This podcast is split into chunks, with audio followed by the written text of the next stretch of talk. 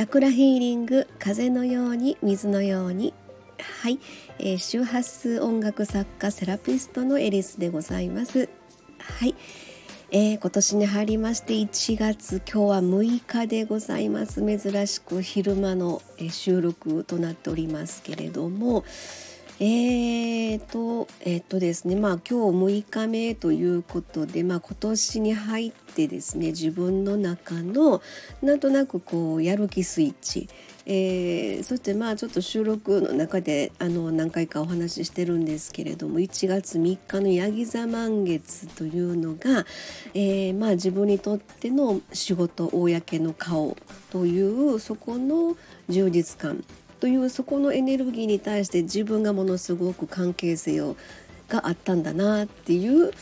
えー、まああの気づきですよね。そこに向けてですね今そういう感じで次の満月が1月18日約この2週間の間でこの新月エネルギーの、えー、まあ、お仕事公の顔というのを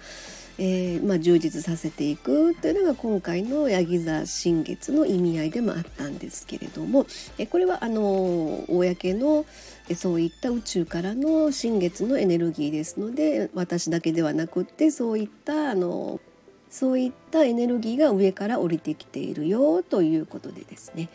えー、その中でですねまああの新しいですねあの音声配信サイトえー、を見つけまして 1月3日の日だったんですけどね、えー、そんな自分のですね決心をまあ固めた矢先にというか、えー、自分のまあ公の顔の充実というのか、えー、そういう新しい配信サイトがありまして。えー、これインスタから私見つけたんですねたまたまインスタを見ていたら、えー、宣伝で上がってきていましたえー、そこのサイト名がですね「えー、ボクソノート」ちょっとタイトルあれなんですけれども初めどう読むんかなと思ったんですけどどうやら「ボクソノート」というふうに読むみたいですね。でそこでですね、まあ、ちょっと登録させていただいて今日で3日目なんですけれどもあの印象としましてはですね、えーとノートありますよね。ノートのマガジン。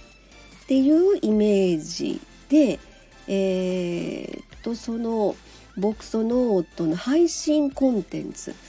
ていうそこで自分のいろんなあのアピールのする方法というのかそれがノートの、えー、マガジン的な意味合いで、えー、一冊一冊の本ができるみたいなそんな感じですかね。ああのボクソノートの、えー、っとこれアプリの方ではですね音と文字のログノートっていうふうに、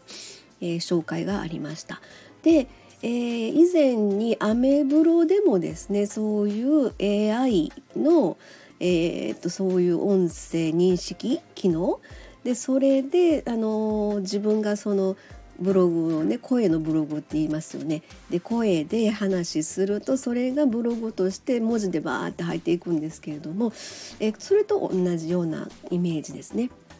うん、でそれはですねまあえーと、そのやっぱり音声認識というのが結構あの笑けてくるというのかえー、なんでこうなんの？みたいな感じでそれがまあ修正するっていうのがですねちょっとまあ邪魔くさくなってアメブロではもうほぼですねそれは使わずにこちらのスタイフさんでの収録した分を向こうでえー、シェアしてそこであの補足の文章を書こうっていう風な使い方をアメブロではやってるんですけれども、まあ、どっちかというとそれに似てそれと一緒ですよね。えー、音と文字のログノートっていうことでやっぱり AI の音声認識はあのそうなるかみたいな 周波数音楽って私が一番伝えたいのが周波数音楽、まあ、チャクラですよねそこがですねなんかめっちゃ笑けてくるみたいな 感じの音声認識で文章に起こされていたのでやっぱりそこはですねあのちゃんと修正をするというのはちょっとひと手間があるなというのは感じてます。